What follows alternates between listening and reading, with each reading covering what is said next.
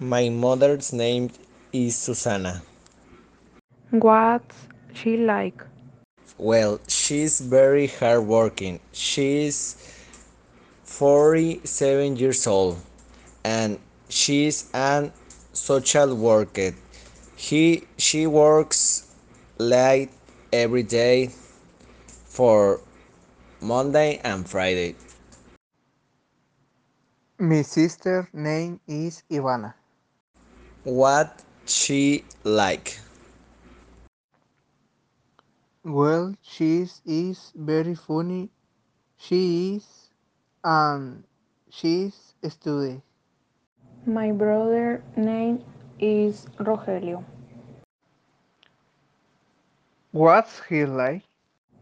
He is very hardworking and generous. My brother is really very hardworking. His studies. Really? My brother is hardworking too.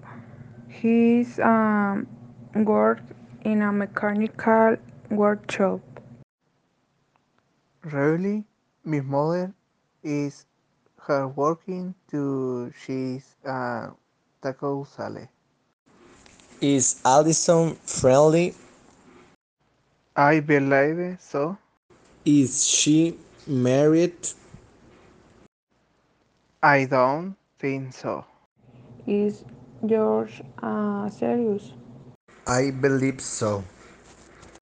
Is he a teenager? I don't think so. Sh- He is an adult.